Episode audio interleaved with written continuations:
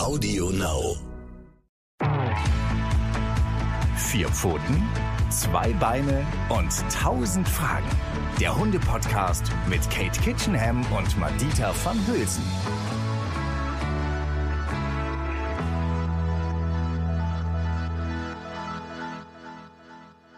Hallo und herzlich willkommen zu unserem Podcast Vier Pfoten, zwei Beine und 1000 Fragen. Und ihr hört meine Stimme. Und die treuen Zuhörerinnen unter euch, die wissen jetzt ganz genau, Madita ist wieder mal nicht dabei. Aber ihr müsst nicht traurig sein, denn ich habe wirklich einen großartigen Ersatz für sie gefunden. Heute habe ich zu Gast bei uns im Podcast Sophie Strottbeck. Hallo, liebe Sophie. Hallo, liebe Kate. Ich freue mich sehr. und ich freue mich auch gigantisch, dich für dieses Thema gewinnen zu können. Denn denn es ist ein Thema, mit dem wir uns alle schon mal auseinandergesetzt haben. Ähm, es geht um das Thema Kastration und Läufigkeit. Es ist ein Thema, das in Internetforen immer wieder heiß diskutiert wird. Vor allen Dingen deswegen, weil immer noch sehr schnell und vor allen Dingen sehr früh bei vermeintlich hormonell bedingten Verhaltensauffälligkeiten oder aber auch im Tierschutz äh, kastriert wird. Also ein Thema, das emotional sehr stark besetzt ist. Deswegen kochen hier auch die Emotionen entsprechend immer sehr schnell hoch. Ähm, ich habe dazu auch eine ziemlich klare Meinung, aber ähm, ich sehe mich nicht qualifiziert genug, ähm, mit Fachwissen hier um mich werfen zu können, um mich all diesen tausend Fragen ähm, wirklich widmen zu können von all unseren Hörerinnen und Hörern, die auch immer wieder an uns herangetragen wurden in letzter Zeit, genau zu diesem Thema, weil es eben so viele von euch so sehr beschäftigt. Genau, deswegen habe ich Sophie hier heute mir zur Seite geholt, ähm, die mich unterstützt. Ähm, sie ist absolute Expertin auf dem Gebiet, nicht nur, weil sie schon seit vielen, vielen Jahren genau zu diesem Thema Vorträge und Seminare gibt ähm, für Hundehalter, Interessierte oder auch Hundetrainer ähm, oder auch Kollegen, weil Sophie ist Verhaltenstierärztin, sie ist Tierärztin, Tiermedizin studiert und ihr liegt dieses Thema eben halt auch wahnsinnig am Herzen. Sie lebt mit vier Hunden in einem Haushalt mit Meier, einem Beagle. Ähm, bitte äh, korrigier mich, ja, wenn ich irgendwie jetzt vergessen sollte. Dann das Pü. Das Pü ist eine Chihuahua-Hündin, unkastriert. Piranha. Dann hat sie Ach so, Piranha heißt sie eigentlich. Offiziell heißt sie ja Piranha. Wir müssen sie hier offiziell Okay. vorstellen. Ah, okay, genau. Und dann der offizielle Name von Rita ist Rita, oder? ja. Also, nein, Rita nein, Rita. nein, eigentlich heißt sie ja Ritaline. Also als ja, Ritaline. genau, ist sie Ritaline. Alles klar. Also Ritaline. Und dann haben wir den schon sehr alten, etwas senilen, tauben und blinden äh, Pico. Auch Pico, die Pico Zei genannt. Genau, ein Chihuahua-Mix. genau. Und wen habe ich jetzt vergessen? Äh, Maya, Rita, Piranha und Ach, Piccolo. Meier. Du Meier hast habe ich alle. natürlich vergessen. Hast du Meier? Oh Gott, Hast du ich habe Meier, ich habe Meier. Nee, das war in unserem Vorgespräch. Wir haben Ah, nämlich eben schon ganz, okay. ganz lange gesprochen. Sophie und ich, kann meine Hunde schon gar nicht mehr sortieren. Wir haben anderthalb Stunden gebraucht, um die Technik zum Laufen zu kommen. Aber jetzt haben wir es geschafft. Und da haben wir ganz viel über Meier geredet. Also Meier gibt's auch noch und Meier ist ein reinrassiger Beagle und ein Charakterviech äh, hoch 10, ein toller Hund. Ähm, da gibt es, hast du auch ein Beagle-Buch extra geschrieben, ne? Für verzweifelte Beagle-Besitzer, Ja. falls ein paar unter euch seid, äh, sind dann, äh, das Buch ist wirklich großartig, auch im Kosmos Verlag erschienen. Also diese Hunde alle im Hintergrund zu sehen, hier gerade für mich, sehr lustig, wechseln immer regelmäßig ihre Schlafplätze. Genau. Und äh, was kann ich noch sagen über dich, Sophie? Ja, du bist eben halt in ganz Deutschland unterwegs. Du hast so einen tollen Bus dir umgebaut, in dem du mit deinen Hunden durch Deutschland reist, von Veranstalterin zu Veranstalter und bist auf Symposien auch zu, anzutreffen. Und da haben wir uns auch mal kennengelernt. Und da konnte ich mich davon überzeugen, weil Sophie schreibt nämlich auch einen sehr, sehr lustigen Blog und sehr lustige Beiträge auf Facebook, ähm, dass, sie, dass du ja tatsächlich so lustig bist, wie du schreibst. Und das finde ich nämlich gerade sehr reizvoll für so ein emotional besetztes Thema wie die Kastration, dass man das immer und das ist mir persönlich ja immer ganz, ganz wichtig, äh, dass wir das alles immer nicht zu ernst nehmen. Natürlich gibt es Themen und Dinge, die man dabei beachten muss und äh, Mythen, mit denen aufgeräumt werden sollte, die wir auch ernst nehmen sollten, weil sie tierschutzrelevant sind. Aber grundsätzlich geht es mir hier dabei auch wiederum zu sagen, ich habe es ein wunderbarer Satz von dir, Sophie, den ich immer zitiere auch in diesem Zusammenhang, ist, du bist keine pauschale Kastrationsgegnerin, aber eben auch keine pauschale Befürworterin. Genau. Oder ich würde ja immer sagen, ich äh, bin bin keine pauschale Kastrationsgegnerin, aber ich bin die Gegnerin pauschaler Kastrationen. Und auch das ist ein okay, großer das, Unterschied. Das fasst, finde ich, so schön zusammen, um was es bei uns heute gehen soll. Ähm, wir nähern uns dem Thema von ganz vielen verschiedenen Perspektiven. Und ich habe bei beim Symposium, als wir uns getroffen haben, da hast du mir erzählt, dass du jetzt auch wirklich häufig von Tierärzten, auf, auf Tierärzte-Symposien redest. Und wenn dich jetzt, wir wollen jetzt ja nicht zu sehr in die medizinische Tiefe gehen, aber es ist ja etwas, was ich immer wieder erlebe, dass Leute mir erzählen, Gerade neulich wieder im Gespräch mit einer Frau, die auch im Fernsehen zu sehen ist, die einen Hund aus dem Tierschutzhund, der ist jetzt sieben Monate alt und ihr wurde geraten, von dem Tierarzt ihn jetzt möglichst bald kastrieren zu lassen. Also es ist tatsächlich etwas, was immer noch relativ häufig empfohlen wird von Kollegen von dir. Ähm, das ist also nichts, was irgendwie verschwunden ist von der Bildfläche in Amerika total normal, aber hier ja schon seit Jahren sehr kritisch diskutiert von vielen Tierärzten eben halt immer noch nicht in Frage gestellt. Was würdest du diesen Kolleginnen und Kollegen gerne sagen, die das immer noch ja völlig ähm, ohne das hin zu hinterfragen pauschal machen? Also ich glaube, ein bisschen muss ich die Lanze brechen für KollegInnen. Ähm, das heißt, auch ich habe vor, naja, inzwischen 20 Jahren an der Uni gelernt, äh, gefühlt, dass eine Hündin, die nicht vor der ersten Läufigkeit kastriert wird, schon in der Pubertät am Mamatumor stirbt. Also um das jetzt mal sehr plakativ oh auszudrücken. Oh Und, ja. ähm, das heißt, es war ganz lange die Lehrmeinung, was natürlich auch aus den USA hier rübergeschwappt ist, diese ganze unsägliche Frühkastration. Und ähm, es ändert sich aber was. Also ich war auf Symposien mit den ganzen ja, Chefs sozusagen der Unikliniken, was die Reproduktionsmedizin angeht und habe erst mal gedacht, oh Gott, und dann komme ich da mit meiner kritischen Meinung und äh, mache mir bestimmt keine Freunde. Und ich krieg wahnsinnig viel Zuspruch und tatsächlich ähm, stehe ich mittlerweile mit meiner Meinung überhaupt nicht mehr alleine da. Also egal, ob man nach Berlin schaut, nach Gießen, nach Hannover, auch da wird die pauschale Kastration und auch die Frühkastration oder prinzipiell die Kastration ohne eine Indikation, also ohne dass es eine Einzelfallentscheidung ist, mittlerweile sehr, sehr kritisch gesehen. Also wir haben auf diesen Symposien, wir haben Veranstaltungen gemacht für Tierärzte, aber auch für Hundetrainer. Ähm, haben wir festgestellt, dass wir mit unseren Positionen total eng beieinander stehen. Ich glaube nur, bis dieser Transfer Universität Praxis stattgefunden hat, gehen einfach noch mal einige Jahre ins Land. Ähm, mhm. Aber ja, wenn man sich das Tierschutzgesetz anschaut, ist es ja tatsächlich so, da können wir gleich auch noch mal ein bisschen genauer drüber reden, dass äh, pauschale Kastrationen ohne eine Einzelfallentscheidung sozusagen vom deutschen Tierschutzgesetz nicht gedeckt sind. Und das sehen auch die Universitäten mittlerweile so. Das heißt, ich würde behaupten, dass es eigentlich eine Frage der Zeit ist, bis Kollegen nicht mehr auf Kundenwunsch ähm, ja, Hunde kastrieren, wenn keine Indikation da ist. Was gleichzeitig mhm. auch bedeutet, wir müssen Hundehaltern ähm, beibringen, wie der Zyklus einer Hündin funktioniert, wann man aufpassen muss, was die Risiken sind, was für Erkrankungen entstehen können ähm, bei intakten Hündinnen, wie man da prophylaktisch irgendwie tätig werden kann. Weil ich denke tatsächlich, dass die Zeiten pauschaler Kastrationen, also dieses, man kommt zur zweiten Impfung zum Tierarzt und wird gleich gefragt, wann sehen wir uns wieder zur Kastration? Ich glaube, die Tage werden langsam gezählt sein, weil wenn ganz klar vorgegeben wird, dass das nicht mit dem deutschen Tierschutzgesetz vereinbar ist, wird auch kein Kollege mehr dafür seine Approbation riskieren weil er gegen das mhm. Tierschutzgesetz verstößt. Also ich glaube, wir müssen einfach noch ein bisschen abwarten. Das wird aber ähm, ankommen, auch in den Praxen und ist in Teilen schon angekommen. Ich kenne tatsächlich inzwischen viele Kollegen und freue mich da sehr drüber, die das Kastrationsbuch auch in der Praxis stehen haben. Und wenn jemand kommt und sagt, ich möchte meinen Hund kastrieren lassen, dann drücken sie ihm mhm. das Buch in die Hand ähm, und sagen, kommen Sie in der Woche wieder, dann reden wir drüber und dann fällt die Entscheidung ganz oft auch ganz anders aus. Also sehr gut. Ja, okay, und, du meinst, es bewegt sich was, aber aber was wird Ganz was, kurz, ich möchte aber auch noch ja? dazu sagen, ähm, ja. dass es eben keinesfalls äh, einseitig nur die Tierärzte sind. Ich glaube, das geht in der Regel wirklich Hand in Hand zwischen Tierärzten und Hundehaltern und auch Hundetrainern. Also ich habe regelmäßig auch Hunde in der Beratung, wo der Trainer sagt mit einem halben Jahr, der muss jetzt kastriert werden. Wo ich denke, nee, mhm. muss er nicht. ähm, und ich habe natürlich viele Hundehalter, gerade bei der Hündin, die auch ja, sagen das, wie es ist, die nicht wirklich erpicht drauf sind, eine Läufigkeit durchzustehen. Die Hündin ändert natürlich ihr Verhalten. Man muss aufpassen. Gibt vielleicht auch mal einen Blutflecken oder ähnliches.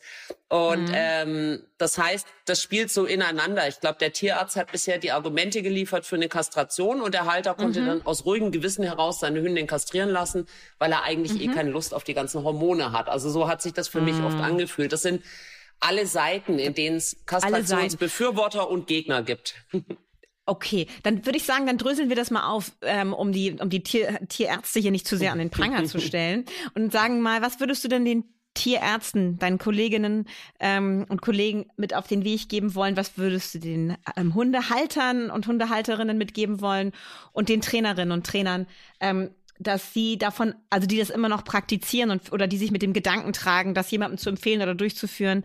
Äh, warum ist es so wichtig, das abzuwägen? Was, ähm, was bewirkt es medizinisch im Verhalten? Und warum ist es vielleicht auch unsere Aufgabe als Hundehalter, mit der Sexualität unserer Hunde ähm, auch leben zu lernen? Ja, also ich glaube, man kann allen drei Gruppen das Gleiche mit auf den Weg geben, nämlich mhm. ähm, die Kastration sollte immer eine Einzelfallentscheidung sein. Also es muss für diesen Hund einen plausiblen Grund geben, ihn zu kastrieren, weil was man an dieser Stelle auch mal erwähnen muss, jede Operation hat ein entsprechendes Risiko. Und ich höre ganz oft im Zusammenhang mit der Kastration, das ist ja eine Routine-OP. Ja, natürlich mhm. ist es mhm. das, aber das sagt erstmal nichts über das ähm, Narkoserisiko aus. Das heißt, das ist natürlich auch bei einer Routine-OP gegeben, genauso wie das Risiko von Wundheilungsstörungen oder sonst irgendwelchen Problemen nach der Operation. Ähm, das heißt, es ist keinesfalls was, was man leichtfertig entscheiden sollte. Das andere ist, dass die Sexualhormone einfach unabdingbar sind für das Stattfinden der Pubertät. Und bei Pubertät stellen sich jetzt vielleicht vielen Leuten schon die Haare zu Berge. Ähm, die Zeit, in der der Hundehalter anstrengend wird, würde man Beagle so formulieren. Ähm, und das ist auch so. Also mit entsprechendem Pubertieren hat man schon auch ab und zu den Gedanken an, wo ist das Skalpell? ah, jetzt. Ja, da bist du ja, wieder. du warst kurz weg, genau. ähm, so, aber die Pubertät ist eben auch ganz, ganz wichtig, dass ein Tier überhaupt ähm, erwachsen werden kann, ausreifen kann und dass ähm, der in der Pubertät so wichtige Umbau im Gehirn auch stattfinden kann. Und ähm, dafür muss ein Hund erstmal erwachsen werden können. Das heißt, ich bin vergleichsweise pragmatisch ab wenn der Hund fertig entwickelt ist, sowohl körperlich, und das ist er eben nicht mit einem Jahr.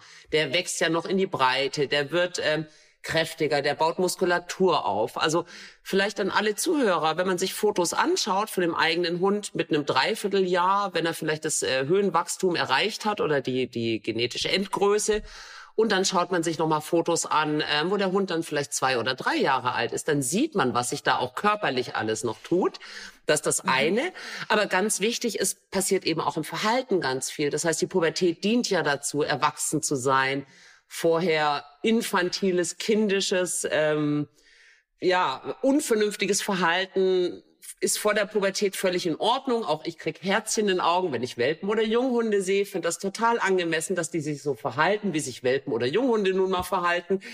Aber bei einem erwachsenen Hund ist das nicht mehr angemessen. Und diese Umbauarbeiten im Gehirn hin zu mehr Rationalität, rationalem Verhalten, auch Fähigkeiten wie Impulskontrolle, Frustrationstoleranz, die in dem Maße erst nach der Pubertät tatsächlich ähm, der Hund leisten kann, ähm, da sieht man dann die Unterschiede oder anders gesagt an alle Halter von intakten Hündinnen. Wenn man sich, bei der Hündin kann man es so schön am Zyklus festmachen, wenn man sich die Hündin anschaut, vor der ersten Läufigkeit, nach der ersten Läufigkeit, nach der zweiten Läufigkeit, dann sieht man richtig, wie die sich entwickelt, wie die Erwachsener reifer wird, wie die souveräner wird, ähm, besser mit Frust umgehen kann, Impulse besser kontrollieren kann. Also all diese Geschichten. Und ich glaube, kein Halter einer intakten Hündin würde auf die Idee kommen, da passiert ja gar nichts, da verändert sich ja gar nichts durch die Pubertät. Und beim Rüden ist es genauso. Beim Rüden passiert natürlich genauso viel, nur dass man das nicht so schön am Zyklus festmachen kann. Deswegen fällt es den Leuten oft nicht auf.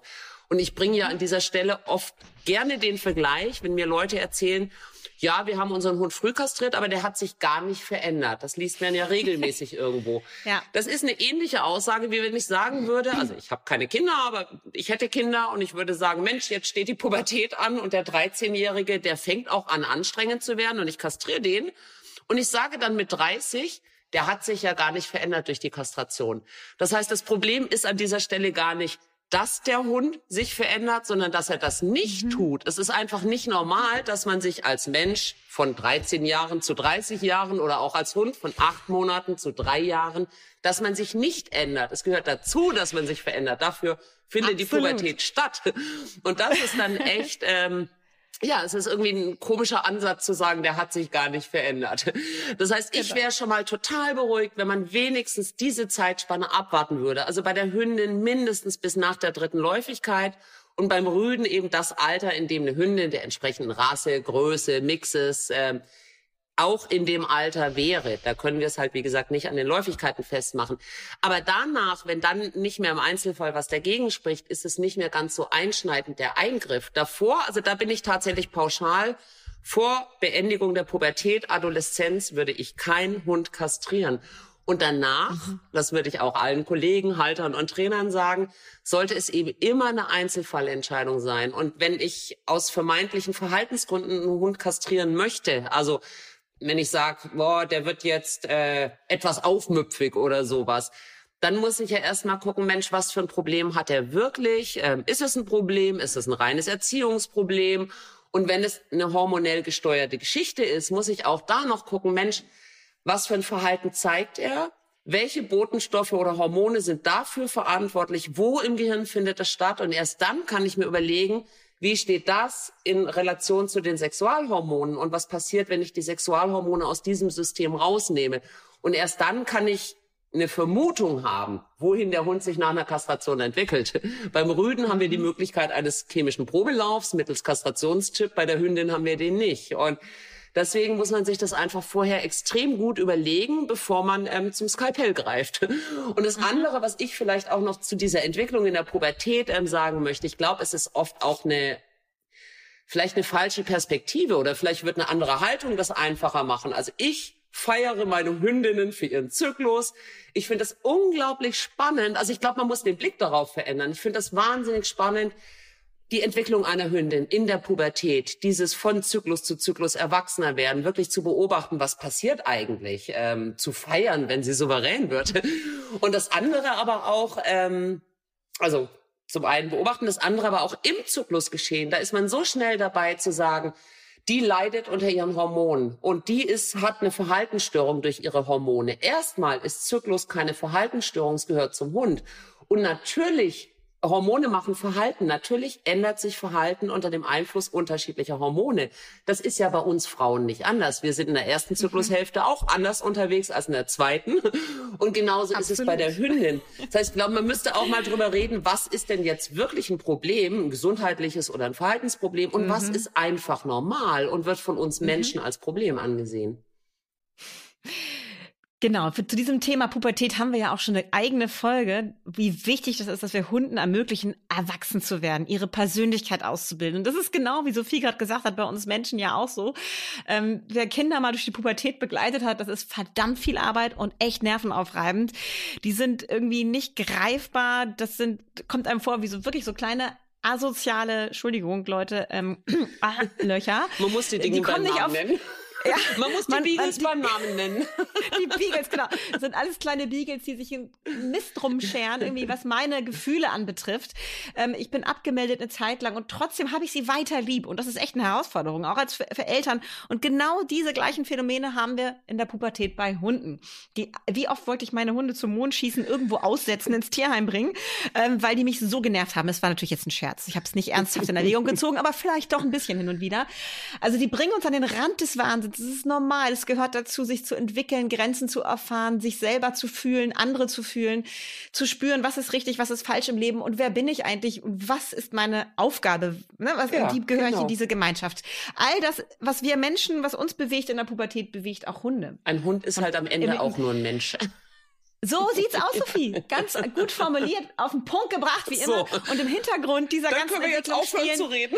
Ja, dieser Podcast ist hiermit beendet. Nein, nein, wir haben ja noch ganz viel Wichtiges, weil die, die Hintergrundmelodie des Ganzen sind tatsächlich Umbauprozesse im Gehirn und sind Botenstoffe, die in verschiedenen Mengen ausgeschüttet werden und am Anfang noch so ein Wirrwarr-Cocktail sind. Und das ganze Gehirn muss sich neu strukturieren. Und du hast es so schön gesagt, das rationale Gehirn übernimmt immer mehr die Verantwortung. Und am Ende, wenn wir das durchgestalten, verstanden haben. Du hast gesagt, drei Läufigkeiten bei der Hündin. Das finde ich immer so ein richtig schönes Zeitfenster, was man auch angeben kann. Und ihre ganzen Brüder, die aus dem gleichen Wurf sind ungefähr auch nach ihrer dritten Läufigkeit im gleichen Stadium erwachsen, kann man so ungefähr ja. sagen. Und dann ist der Moment gekommen, wo man mal überlegen muss, gibt es hier irgendein Problem?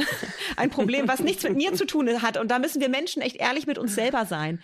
Denn das Problem hat sehr häufig was ja. mit uns zu tun. Entweder, wie Sophie gesagt hat, wir, wir haben ein Problem mit Hormonen grundsätzlich, also mit Blutflecken auf dem Teppich und Zyklusschwankungen ja. bei uns. Mit Sexualität Hündin. der Hunde sowieso?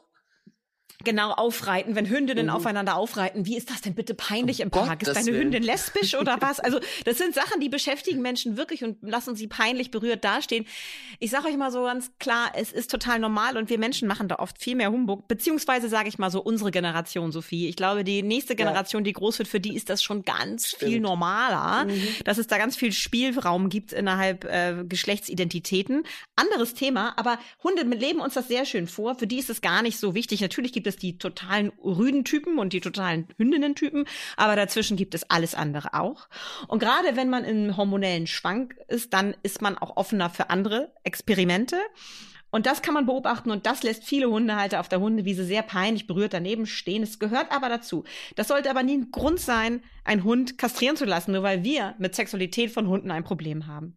Aber es gibt natürlich Leute, die sagen so, ja, schön hinterhergeredet, Katie und Sophie, aber ich habe hier eine Hündin, die ist scheinschwanger. Jedes Mal. Ewig lange scheinschwanger, frisst nicht mehr, nimmt wahnsinnig ab, ist depressiv und bis die dann wieder sich normalisiert hat im Verhalten, hat sie einen Monat, habe ich meine alte Hündin wieder und dann geht das Ganze wieder von vorne los.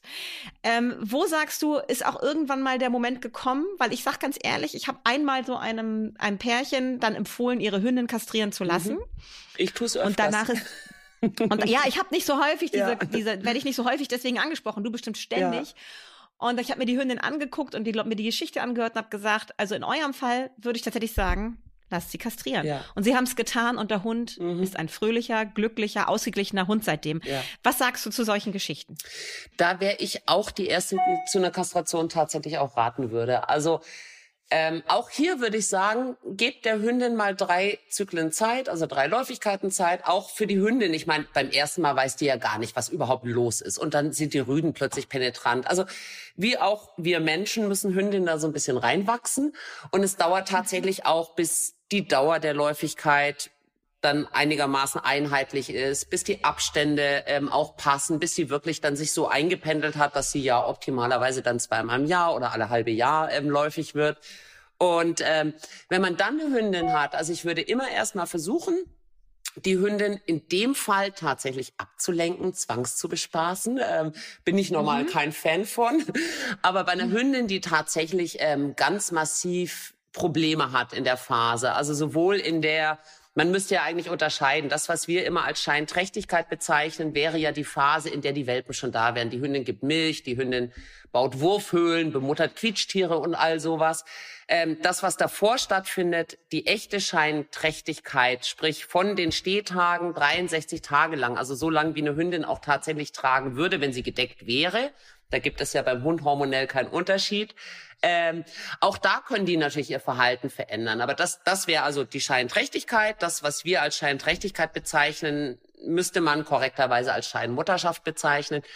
Und wenn ich da eine Hündin habe, die wirklich massive Probleme kriegt, die entweder depressiv wird in der Scheinträchtigkeit oder in der Scheinmutterschaft, Aggression zeigt, weil sie anfängt, ihre bemutterten Quietschtiere beispielsweise zu verteidigen oder vielleicht auch da so depressiv wird, dass sie nicht aus dem Haus gehen möchte, was übrigens in Teilen auch als schlichtweg normal anzusehen ist. Das heißt, darüber muss man auch mal reden, was ist eigentlich normal? Mhm. Mhm. Es ist normal, dass eine Hündin, der ihre Hormone vorgaukeln, dass sie Welpen im Bauch hat und das tun die Hormone einer Hündin ähm, nach jeder Läufigkeit, egal ob sie gedeckt wurde oder nicht, dass äh, diese Hormone auch dafür sorgen, dass die Hündin nicht sagt, Jiha, ich möchte Partys feiern, ich möchte aushausig sein und am besten irgendwie S-Bahn surfen und Bungee-Jumping ohne Seil machen. Also natürlich ist die Hündin nicht besonders aushausig orientiert und nicht besonders ähm, risikofreudig, weil für sie geht's gefühlt um alles. Also für die Hündin geht's mhm. darum, den imaginären Nachwuchs im Bauch zu schützen. Und dafür ähm, mhm.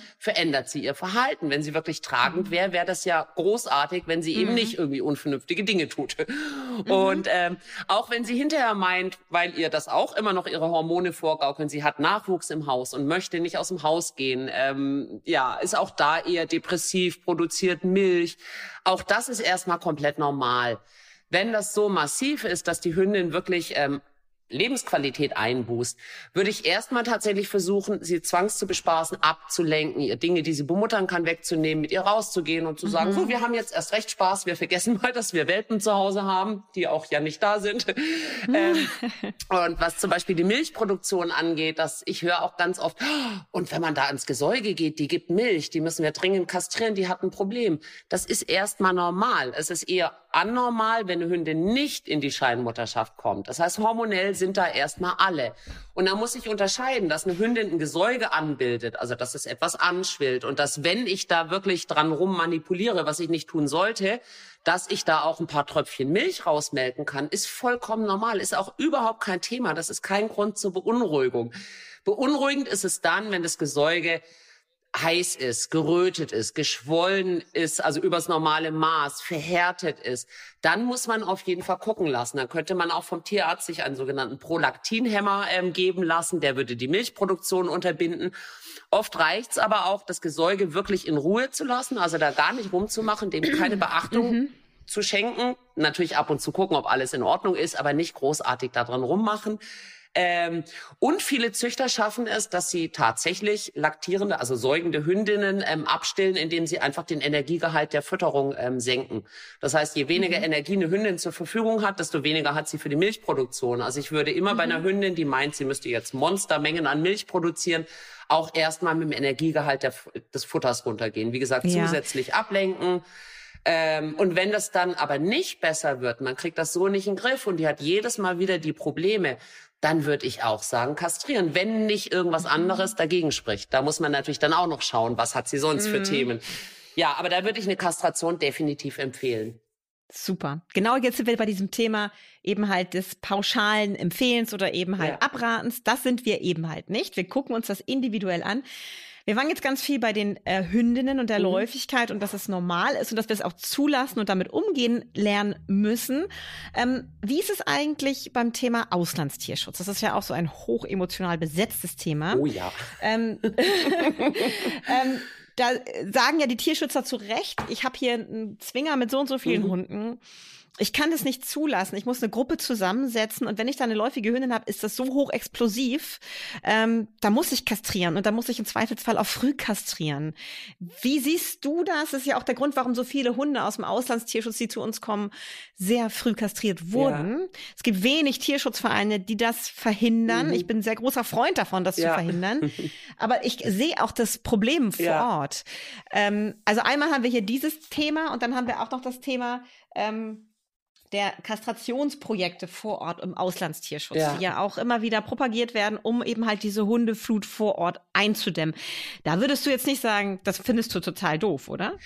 Nein, ich glaube, mir geht's da wie dir. Ich bin da tatsächlich auch total zwiegespalten. Also weil ich sehe auch die Probleme mhm. und ähm, mir liegen diese Hunde extrem am Herzen, natürlich. Ähm, also mhm. mir wird ganz oft unterstellt, die sind mir egal. Das Gegenteil ist der Fall, aber deswegen finde ich, muss mhm. Tierschutz auch ähm, ja kompetent sein und äh, was bewegen und nicht äh, durch Mitleid irgendwie agieren. Und also ich finde, es gibt vergleichsweise viele Kritikpunkte prinzipiell am Auslandstierschutz, aber auch diese Kastrationsgeschichte ist ein Kritikpunkt, den ich habe. Das heißt, erstmal, wie du sagst, müsste man natürlich sowieso von vornherein differenzieren.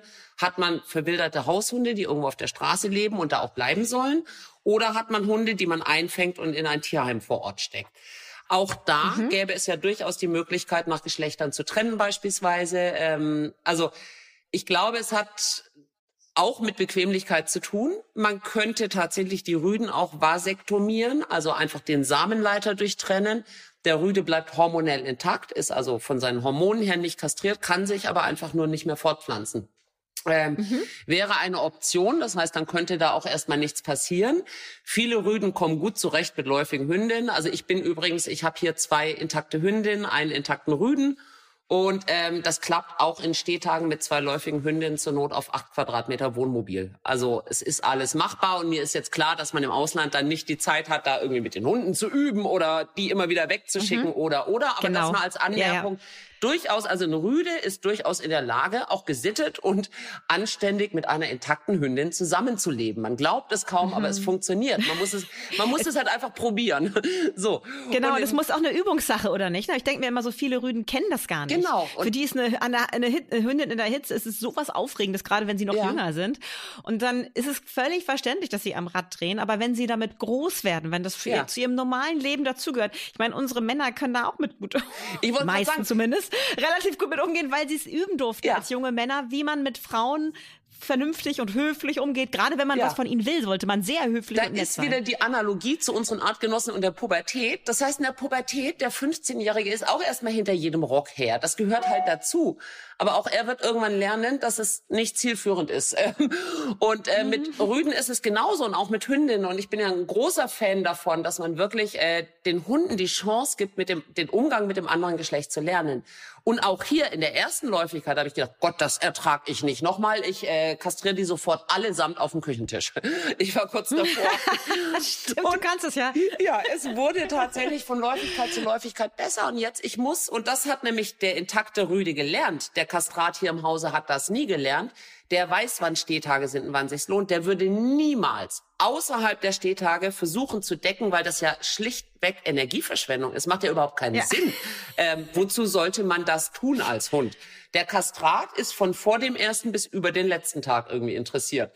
Und ich glaube, das ist ein ganz wichtiges Plädoyer, bevor wir zum Auslandstierschutz zurückkommen, mhm. ähm, dass man Hunden die Möglichkeit geben muss. Und wenn man sich das anschaut, in fast jeder Hundeschule steht nach wie vor in den AGBs, läufige Hunde sind vom Unterricht ausgeschlossen. Und ich denke mhm. mir, in der mhm. Hundeschule, wenn es gut läuft, lernt man ja nicht formalen Gehorsam, der einem für den Alltag nichts bringt, sondern man lernt Erziehung, also das, was für einen Alltag, für ein gutes durchs Leben kommen für Mensch und Hund notwendig ist. Und dazu gehört mhm. sicherlich auch ein guter Umgang mit dem anderen Geschlecht. Und deswegen mhm. finde ich, gehören läufige Hündinnen, vielleicht nicht die junge, überforderte, erstmals läufige Hündin, äh, die dann ungeschützt allen Rühen ausgesetzt wird. Davon rede ich nicht. Also man kann eine souveräne ältere Hündin nehmen, die dann auch ihren Teil der Erziehungsarbeit noch zusätzlich leistet bei penetranten Jungspunden. Ähm, aber sie sollten die Möglichkeit kriegen, in der Pubertät schon wirklich eine Läufigkeit auch mal zu erleben, den Umgang zu lernen. Nicht jede Hündin ist die potenzielle Mutter der eigenen Kinder völlig unabhängig von, wie ist ihr Zyklusstand, ist sie überhaupt gerade läufig, ist sie in Stehtagen oder, oder. Und das Lernen Rüden. Also oder anders gesagt, wenn ich mein Beagle von einem Hasen abrufen kann. Also ich finde läufige Hündinnen einfach im Vergleich zu Hasen. So. Und trotzdem fragt mich keiner, Magst du nicht zwei Beine abschneiden? Das ist dann einfacher mit dem Anti-Jagd-Training. Ähm, bei der Kastration wird es oft gar nicht erst versucht, sondern man rät sofort zur Operation. Und es ist mhm. sicherlich immer ein Versuch wert. Es mag Rüden geben, bei denen das nicht funktioniert. Aber die meisten Rüden, so viele Züchter haben gemischt geschlechtliche Mehrhundehaltung. Das hätten mhm. sie nicht, wenn sie das nicht handeln könnten. Also mhm. hier ist es, ich trenne die auch nicht. In dem Moment, wo ich sie trenne, fängt tatsächlich der intakte Rüde an zu heulen nachts und zu jammern. Dann müsste ich sie schon vor der Läufigkeit trennen. Aber es funktioniert ganz wunderbar. Und ich glaube, man muss ihnen eine Chance geben. Und so, wenn man das in der Hundeschule macht, lernen ja auch die Halter, wie man mit dem Thema umgeht. Und um nochmal drauf zurückzukommen, dass meines Erachtens nach die Zeiten, in denen Tierärzte auf Kundenwunsch kastrieren gezählt sind, müssen wir auch da dafür sorgen, dass die Halter den Umgang damit ähm, gebacken kriegen. Sonst enden wir wirklich in einer großen Katastrophe. Also, mhm. und dazu gehört sowas, ja. Mhm. So, und jetzt springe ich trotzdem noch mal kurz zurück zum Auslandstierschutz. Ich ja, habe ja. den Faden noch. so, also ich würde erstmal unterscheiden, ist das wirklich in einem Tierheim oder ist das ähm, im wilden Leben? Wie gesagt, ich habe schon erwähnt, es gibt die Möglichkeit der Vasektomie. Man kann Rüden unfruchtbar machen, ohne sie hormonell ähm, zu beeinflussen. Und das ist ja tatsächlich so. Also auch beim Mann, wenn es gut läuft, übernimmt ja oft der Mann, wenn die Familienplanung abgeschlossen ist, die ähm, ja, mhm. Fortpflanzungsverhinderung, die Fötung so. Mhm. Und ähm, Glaubt mir alle, kein Mann dieser Welt würde, würde sich vasektomieren, also sterilisieren lassen, wenn das irgendeinen Einfluss auf seinen hormonellen Zustand und auf sein Testosteron hätte. Das würde kein Mann dieser Welt tun. Und das ist beim Brüden auch so, aber sie können sich nicht mehr fortpflanzen. Und das wäre zum Beispiel was, was äh, bei verwilderten Haushunden auf der Straße zumindest ein Versuch sicherlich wert wäre. Das heißt, äh, man weiß ja, dass äh, verwilderte Haushunde in vielen Regionen der Welt auch in festen Sozialstrukturen, Gruppenverbänden leben. Und wenn ich da natürlich hingehe, aus einem guten Willen heraus, aber gut gemeint ist ja oft nicht gut gemacht, ähm, kastriere ich da den Ranghöchsten aus der Gruppe dann gibt es mhm. unter Umständen Probleme in der Gruppe, das zum einen. Mhm. Und es wird aber, und das ist noch viel entscheidender, auf Dauer an dem Straßenhundeproblem nichts ändern, weil die Bedingungen mhm. äh, oder ja, also die Populationsdichte in einem Lebensraum wird bestimmt von den Ressourcen in diesem Lebensraum und nicht davon, wie viele Tiere ich kastriere, einfange, töte oder oder. Und es ist utopisch, jemals alle Hunde zu erwischen in diesen Ländern. Das heißt, theoretisch reichen irgendwie zwei aus und das Ganze geht von vorne los, so lange, bis der Lebensraum sagt, wir haben keine Ressourcen mehr und dann hören die Hunde auf, sich fortzupflanzen, weil dann ist nicht mehr genug für alle da. Kennt man mhm. vielleicht früher noch aus so einem Terrarium mit Wüstenrennmäusen. Auch die hören irgendwann mal auf, ähm, sich zu mhm. vermehren. Und so ist es auch ja. beim Hund. Und wenn man jetzt ähm, dahin gehen würde, und man würde wirklich die Hunde beobachten und könnte sagen, das ist aus dieser Gruppe hier, ich war ja viel in der Türkei und habe auch viel Straßenhunde beobachtet und selbst wenn die tagsüber getrennter Wege gehen, man trifft sich abends wieder. Also man kann da feste Gruppen mhm. ausmachen. Ja. Dann wäre es ausreichend, den äh, Ranghöchsten aus dieser Gruppe zu vasektomieren wenn man andere erwischt, gerne auch. So, aber der Effekt wäre, der würde weiter decken. Der weiß ja nicht, dass er mhm. ähm, nicht mehr keinen Nachwuchs mehr äh, mhm. ja mhm. Äh, machen kann. Der würde weiter decken. Es würde aber ohne ähm, Effekte ohne Welpen quasi verlaufen. Aber er würde auch weiterhin einen Teufel tun, den aus dem Nachbarort an seine Mädels ranzulassen. Das heißt, ähm, das wäre auf jeden Fall ein Versuch wert. Dazu käme, man müsste Ressourcen verknappen, man müsste sich erstmal darum kümmern, dass es der Bevölkerung in diesen Ländern besser geht. Also zum Teil sind das ja Länder, wo die Menschen unter so schlimmen Bedingungen leben, dass es für mich auch etwas absurd anmutet, ehrlich gesagt, zu sagen, wir müssen die Hunde retten weil für die Hunde wird sich in diesen Ländern nichts ändern, solange es nicht den Menschen besser geht. Also mhm. auch solche Geschichten. Man müsste politischen, langwierigen Tierschutz machen. Also man müsste ganz vieles tun, aber zum Thema Kastration wäre es sinnvoll, ich kenne keinen Verein, der das versucht, wirklich mal mit ähm, Sterilisationen vor Ort zumindest zu gucken, ob sich etwas verändert. Und es gibt mhm. ja tatsächlich zur Kastration von Straßenhunden, gibt es aus verschiedenen Teilen der Welt Studien die sagen alle, dass kein Effekt da ist. Und dann muss man sich natürlich auch hinterfragen, ob man weiterhin Millionen äh, verpulvern möchte für etwas, was offenbar nicht wirklich zum Ziel führt, weil man nie alle Hunde mhm. erwischen wird. Also mhm. ich glaube, dass der Tierschutz anfangen muss, andere Wege wenigstens in Betracht zu ziehen, darüber nachzudenken, ähm, sich vielleicht beraten zu lassen und den Mut zu haben, zu sagen, ja, wir machen das jetzt seit 30 Jahren so, aber wir sehen auch, das Problem ist nicht kleiner geworden. Wir versuchen jetzt mhm. was anderes. Und davor scheut man genau. sich leider im Tierschutz. Das finde ich eine total wichtige Zusammenfassung von dir, weil natürlich ist es dir und mir auch total klar, dass es wichtig ist, vor Ort sich zu engagieren, ja. etwas zu tun für die Hunde.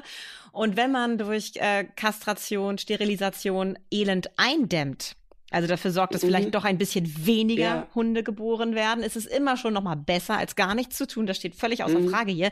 Nur Sophie hat total recht. Es gibt diese Studien, die zeigen, dass es langfristig keine wirkliche Verbesserung ja. gibt. Also wir müssen hier vielleicht uns einfach wirklich noch mal ganz neu zusammensetzen, überlegen, Strategien. Was können wir noch tun? Das heißt nicht, dass wir mit einer Sache aufhören, aber was können wir vielleicht anders tun oder was können mhm. wir noch tun, damit sich die Lage für die Hunde vor Ort, aber auch für die Menschen vor Ort verbessert, verändert, so dass das Thema wirklich irgendwann zumindest ähm, ja, dass es zu managen ist, so dieses Gefühl, dass man das Gefühl, ja. man kann etwas in den Griff bekommen, weil so wirkt es häufig so aussichtslos, als würde man Millionen ja. da reinwerfen und das Kampf passiert, es verändert sich nicht wirklich und das ist ja nicht in unser Interesse und das bedeutet natürlich auch ein bisschen kritische Selbstreflexion. Ja. Ich habe natürlich zum Thema Sterilisation gleich wieder so ein Bild im Kopf, was ich nie loswerde, als ich mal im Urlaub war in Italien als junges Mädchen eine Straßenhündin, die von Rüden bedrängt wurde mhm. und sich hingelegt ja. hat und permanent vergewaltigt wurde. Die, die war auch schon so geschwächt, mhm. dass sie, ähm, dass sie sich gar nicht mehr wehren konnte. Ähm, das sind natürlich auch Bilder, die wird man nicht so schnell wieder los. Man muss natürlich auf ja. jeden Fall dafür sorgen, dass solche Hündinnen geschützt werden. Deswegen ist es wichtig, in alle Richtungen zu denken ja. und sich kein äh, Tabu aufzuerlegen. Aber man muss immer auch gucken, was macht vor Ort bei dieser Hundepopulation wirklich ja. Sinn? Was kann ich tun? Ähm, bei der Hündin kann man über eine Kastration reden, aber der Rüde ist eben was anderes. Und ähm, da kann mhm. man ja auch je nach Geschlecht irgendwie Dinge anders machen. Was mir aber auch noch wichtig ist, zum Tierschutz dazu zu sagen, weil leider der Tierschutz regelmäßig gegen das deutsche Tierschutzgesetz verstößt, das eben pauschale Kastrationen verbietet, eindeutig, ähm, mhm. dass die eine Geschichte sind Hunde vor Ort, dort im Tierheim oder Hunde, die dort irgendwie ähm, ja auf der Straße leben. Das andere sind Hunde, die hierher gebracht werden, die ja ganz mhm. oft noch schnell vorm Transport kastriert werden, die übrigens auch nicht selten mit äh, Darm liegt neben der Hündin im Transporter ähm, hier ankommen weil die werden am Tag vor der Reise werden die noch kastriert und dann oft ohne Trichter in Transporter gesetzt. Ich habe das mehrfach erlebt. Also ist auch nicht besonders schlau, aber ist natürlich in den Ländern auch günstiger, die Hunde kastrieren zu lassen. Aber da frage ich mich tatsächlich, ähm, auch wenn die hier kastriert werden, es gibt ja diese Schutzverträge, die man da unterschreiben muss, die rechtlich übrigens nicht haltbar sind. Die kann man unterschreiben, der ist äh, ja jeder Anwalt äh, sagt, das äh, widerspricht dem deutschen Tierschutzgesetz. So, und das ist natürlich die Frage, wenn ich einen Hund hierher vermittelt, zum Teil mit fünf Monaten, warum muss der sofort kastriert werden? Oder warum gibt es da eine mhm. Klausel, dass der bis er ein Jahr alt ist, kastriert werden muss? Wir sprachen drüber, dass er da noch nicht erwachsen und ausgereift ist. Und da würde ja beim Rüden problemlos auch die Vasektomie gehen, wenn es schlichtweg um die Fortpflanzungskontrolle geht. Ähm, aber ich wäre auch immer der Meinung, ich habe schon so viele Hunde vermittelt, die hier auf Pflegestelle waren, wenn ich jemandem einen Hund vermittel, muss ich diesem jemanden trauen. Und das geht ja bei weitem nicht nur um das Thema Fortpflanzung. Es geht ja auch darum, wie geht der sonst mit dem Hund um? Ist es der geeignete Halter? Ist der kompetent? Ist der seriös? Ähm, so. Und ich finde tatsächlich, ich muss ihm dann auch vertrauen. Also so, ich kann eine Hündin auch abgeben intakt und ähm, zumindest bei vielen Leuten, vielleicht ist es auch bisschen abhängig von vom IQ der Halter, wie eine Kollegin von mir immer sagen würde, das ist sie für sie der relevanteste Pro- oder Kontra-Argument zum Thema Kastration. ähm, so, aber also das finde ich einfach überflüssig, wenn die hierher kommen und die landen irgendwo alleine als Einzelhund oder vielleicht auch bei erfahrenen, erfahreneren Haltern in einer Mehrhundehaltung, dann muss ich doch diesen Menschen vertrauen, dass sie mit dem Hund gut umgehen. Und dazu gehört auch nicht sinnlos Welpen zu produzieren. Ich muss ihnen genauso vertrauen, dass sie, äh, wenn der Hund krank ist, zum Tierarzt gehen oder ähnliches. Und deswegen, mhm. das, da bin ich wirklich raus. Dieses, äh, die werden nur kastriert vermittelt. Ich kann natürlich verstehen, was aus Tierschutzsicht dahinter steht. Aber das ist was, wo ich finde, finde, das muss man eindeutig ähm, ja hinterfragen, nochmal überdenken. Und es kann nicht sein, dass gerade im Tierschutz gerade unsichere Hunde äh, die Sexualhormone wirken stressdämpfend, angstlösend. Und gerade diese Hunde, die ja oft einen großen Stress haben, wenn die hier ankommen, dass die auch noch kastriert werden und es wird ihnen das genommen, was sie noch so ein bisschen bei der Stange hält. Es wird ihnen auch die Möglichkeit durchgenommen, die Pubertät zu durchleben, die sie souveräner macht, die auch wieder dafür sorgt, dass sie besser mit Stress umgehen können. Und das finde ich tatsächlich sehr fatal. Mhm. Sophie, wir sind jetzt schon zehn Minuten drüber. Ach, krass, okay. krass? Was hältst du davon? Weil es ist, Sophie hat noch so viel zu sagen. Wir hatten nicht über eine Zeit Fragen. gesprochen. wir versuchen das ja immer in dem 30 Minuten im Rahmen Wir können halten. Teil zwei machen. Wir machen Teil zwei, ihr Lieben, weil es ist so spannend und ich habe noch so viele Fragen. Also freut euch auf die nächste Folge mit Sophie. Wir beenden das jetzt hier, aber seid nicht traurig. Es geht in zwei Wochen weiter. Also, und wer noch mehr über Sophie erfahren möchte, der guckt mal bei uns hier unten in das Quellenverzeichnis.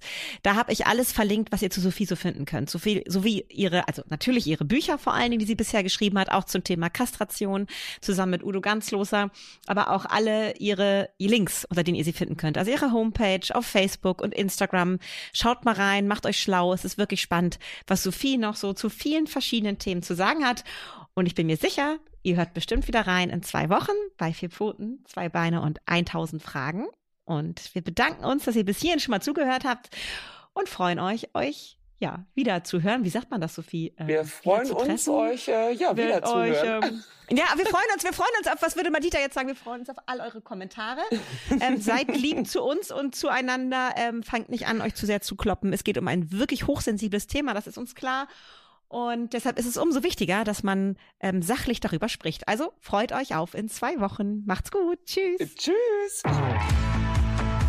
Vier Pfoten, zwei Beine und tausend Fragen. Der Hunde-Podcast mit Kate Kitchenham und Madita van Hülsen.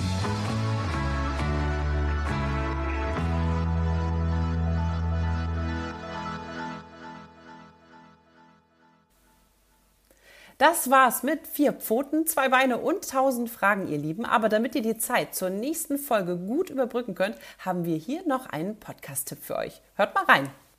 Hallo, ich bin Annika Geißler. Ich betreue die Rubrik Die Diagnose in der Zeitschrift Stern und stelle alle zwei Wochen einen neuen Fall in meinem Podcast vor. Ich rede mit Ärztinnen und Ärzten über ihre spannendsten Patientengeschichten. Einmal ging es um ein Kind, das seit seiner Geburt nur eine piepsige oder heisere Stimme hatte. Oder um einen Mann, der seit Jahren jeden Nachmittag gelähmt zusammenbrach, nicht mehr sprechen konnte, aber dabei alles um sich herum bei vollem Bewusstsein mitbekam. Wenn ihr wissen möchtet, was die Lösung dieser Medizinkrimis war, hört gerne in die Diagnose auf Audio Now und überall, wo es Podcasts gibt. Audio Now.